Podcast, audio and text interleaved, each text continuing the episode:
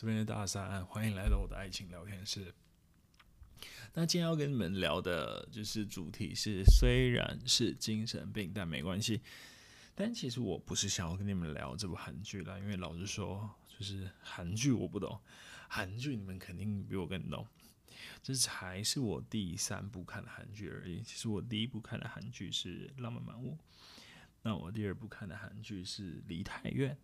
第三部看的韩剧就是这个，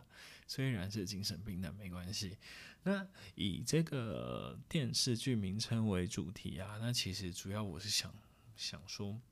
嗯、我不知道在你们人生的过程中，就是有没有这种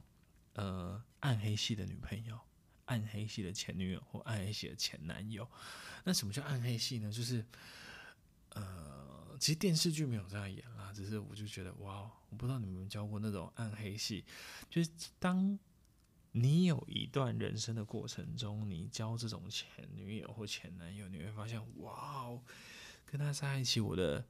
精气神、我的精神、我的金钱、我的身体、我的任何状态都是比平常还要差的，就是或者比我其他时候都还要来的差的，这就是我我说的暗黑系女朋友或暗黑系男朋友。好给你们一点时间想一下，你们人生的旅途有没有遇过这样子的另一半？OK，好，那我开始介绍一下，就是我我我我的这个前女友了。那我们在一起的那个时候啊，其实是高，我在我高三申请上大学到大一这段期间，那我说了，因为我我高三就申请上。就是辅大了，所以我我在高三下有一段时间我是不用去学校上课的，所以我有一段时间就比较闲。那在那段期间啊，就是呃，反正无聊嘛，没事做，所以我记得印象很深刻啊，就是我我就很常玩一个线上游戏，然后那个线上游戏以前都是用电脑玩，然后是炸弹超人的游戏，就是你可以呃组队。最多好像是六个一队，呃，三个人一队，然后有两队，然后你要想办法去炸死别人。然后我记得我玩那个游戏还蛮厉害的，应该应该算 OK 啦，可能也不怎么样，我猜。OK，然后当时候我在那个游戏里面的名字叫做青蛙王子，夸胡痞痞子的痞，就完全是一个小屁孩的 ID。OK，然后我那时候就玩游戏嘛，然后打电脑打字，所以会跟跟女生聊天。然后那时候有一个 ID 叫做“雨夜愁”，下雨的雨，然后夜晚的夜，哀愁的愁。然后我就觉得哇，那好诗情画意的名字。然后就跟他聊天，反正他也不是我，可能他也不是我第一个聊的。然后我就聊一聊，发现哇，我这个女生她她她她家住我家很近。然后他年纪小我一岁，嗯，我那时候那个那个时候的我是十八岁，然后那个时候的他是七岁，然后我们我记得我们真的是很近的那种，就是在同一条路上，只是在台北，我我是在二段，他是在三段，然后我记得我们走路大概两边大概六七分钟而已吧，就到了，嗯，然后我们就有晚上出来。聊天啊，怎么样之类的，所以就反正这是我们开始跟有有交集的开始。那在我高三啊，就是有生意上大学那个时候啊，其实我老实说，我那个时候其实蛮叛逆的，因为我我从小啊，就是我家里管很严很严很严，就是严到我什么都不能做的那种，就什么都不给我做。你要去学乐器不行，你要想要练团不行，你交女朋友更是不行，因为他们觉得所有一切都是会阻挡我功课，或者阻挡我，反正就是让我变得更不好。他们觉得，呃，唯一要做就是认真念书。所以老实说，其实我高中的时候家里管很严，所以我在高三那个时候是最叛逆的吧。呃，我印象印象印象中，就是我跟这个女生。然后我们出去过几次之后，因为这个女生就是她，她之前就有经验，她呃以前有交过一些其他的年纪比较大的前男友，然后她就对可能别人教他，然后他教我。我记得我们出去几次之后，他就他就说，就是呃，他要把我吃掉。然后我们就真的挑了一个饭店，然后那个饭店我到现在都记得名字，然后房间号码我到现在也都还记得。然后嗯，他就把我吃掉了。对。然后讲刚讲到有叛逆啊，就是叛叛逆的这段过程，其实还蛮特别，就是。呃，我在在在我们在一起，然后后来就就过一段时间之后，我就搬到他家里去住了。然后你们想一下哦，就是呃，其实那很你你现在想起来很不可思议，就是你看哦，一个十七岁的女生，然后家里有正常的一些兄弟姐妹跟家人，结果我住还是住他家里面。然后他在他家人完全不知道的情况下，哦，那真的是现在现在很特别。我我讲给你们听，先跟你们介绍一下他家里的状况好了。就是他他有一个姐姐，然后他呃爸家家里是跟爸爸，然后跟阿一个阿姨住，因为他爸爸妈妈已经离婚了，所以他称那个为阿姨。然后他们家一家就是四个人在一起生活，然后他爸爸跟阿阿姨是一起工作，他们平常大概四点五点出去工作，然后大概是半夜要两三点才回来，因为他们的工作是属于比较比较辛苦的，所以他爸爸跟他阿姨会一起出去，然后在在晚上的那个时间点再回来，然后呃刚好了，我那个时间又又比较叛逆。然后真真的是叛逆，然后我就跟家里可能吵架，或不想要家里管我，或者是我觉得家里太烦了，反正可能家里什么都不好，我觉得他们不应该管我那么多，他们不应该限制我那么多，他们不应该怎么样怎么样怎么样，然后就反正是就就就就没有回家了啊，就然后那段时间甚至也没有跟家里联络，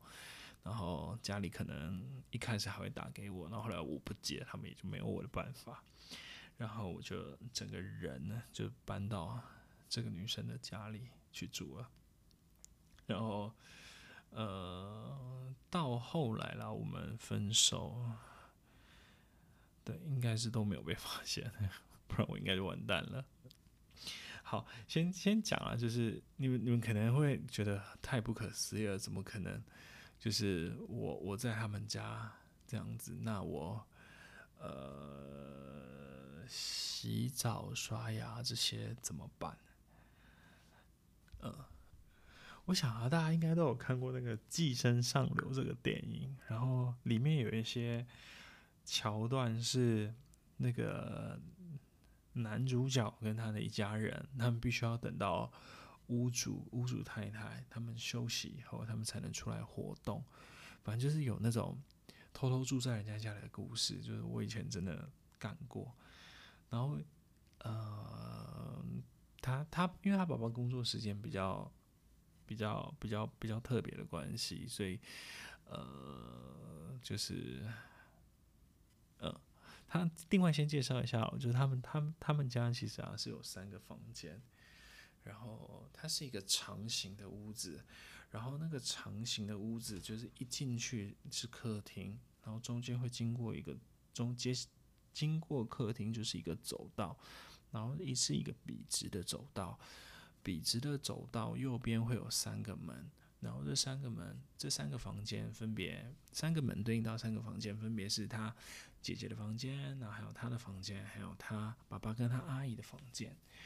然后再经过他爸爸跟他阿姨的房间的最后才是厨房跟厕所，这是他们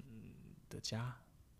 然后他们家。比较特别，其实他们他们每一个房间的隔间并不是水泥隔间，他们的房间是木板隔间的。然后它那个隔间的高度啊，其实它没有隔到天花板的高度，就它并不是并不是隔到最高的。所以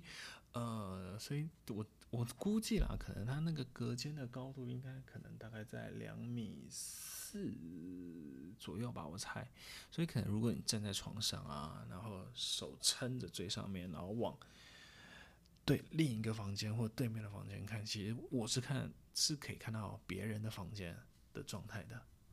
好，那然后接着和你们分享一些，就是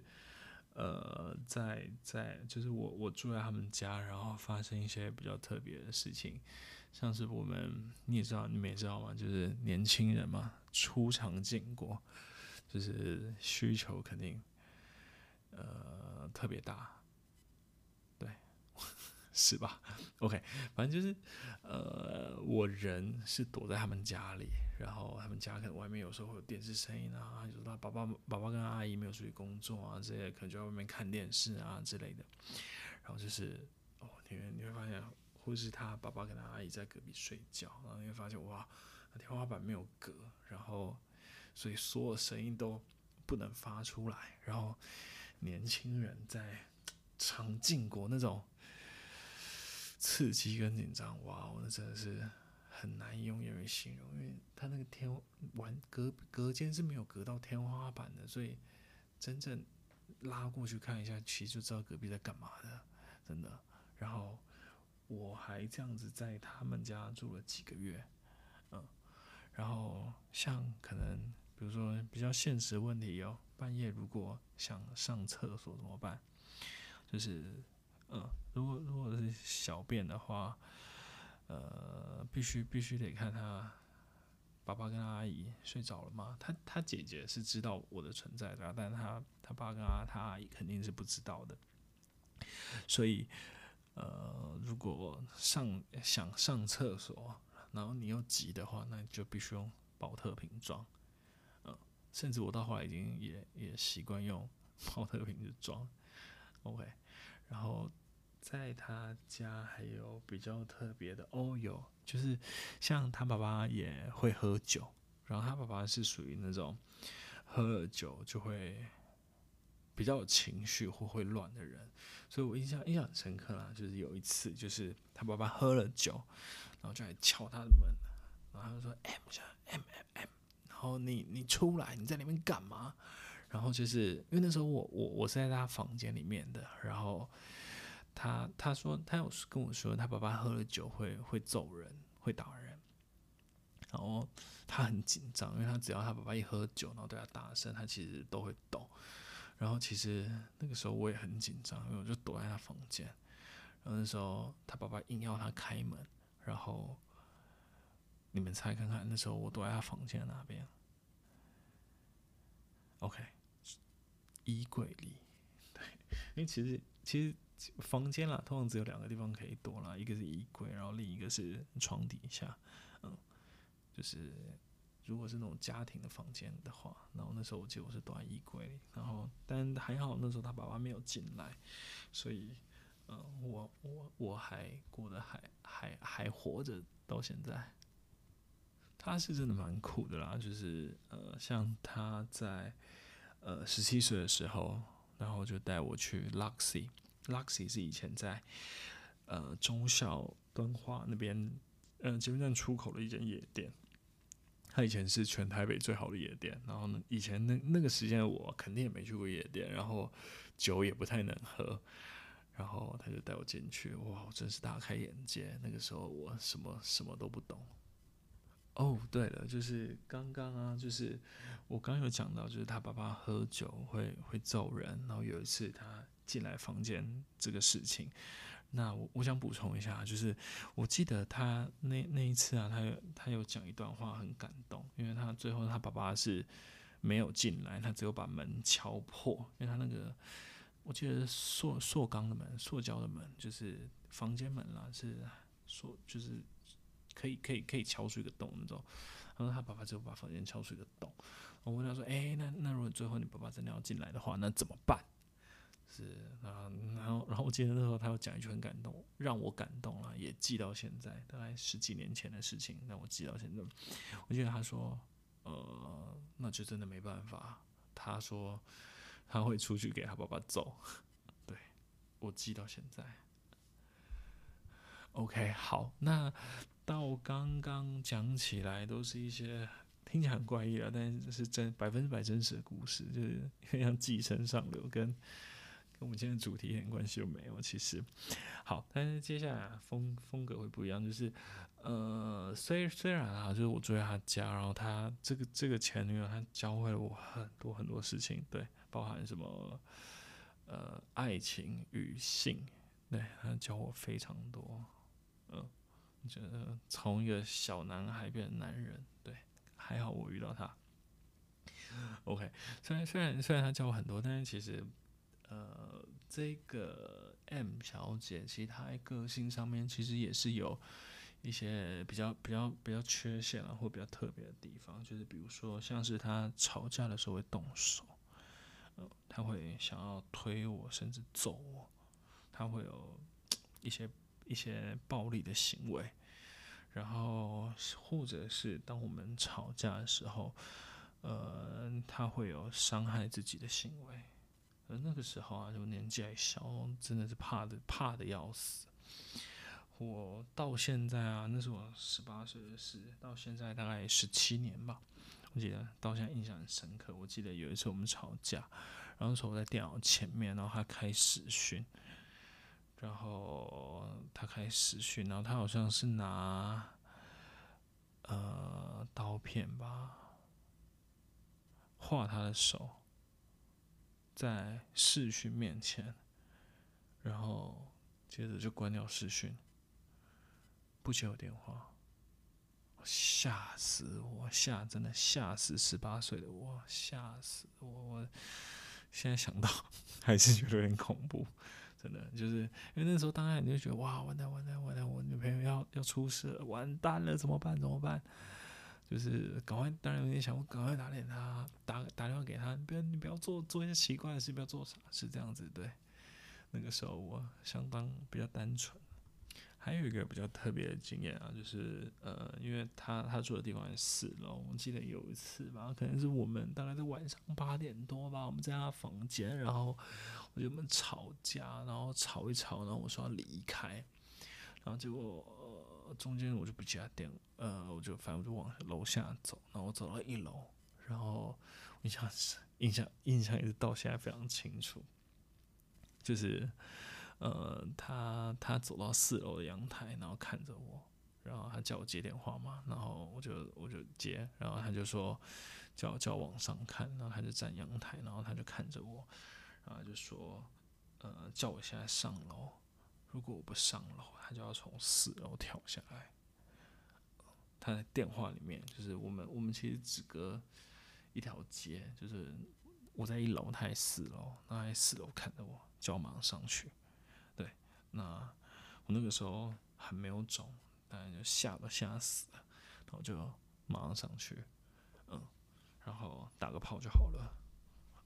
年轻人解决吵架的方式就是这样，但其实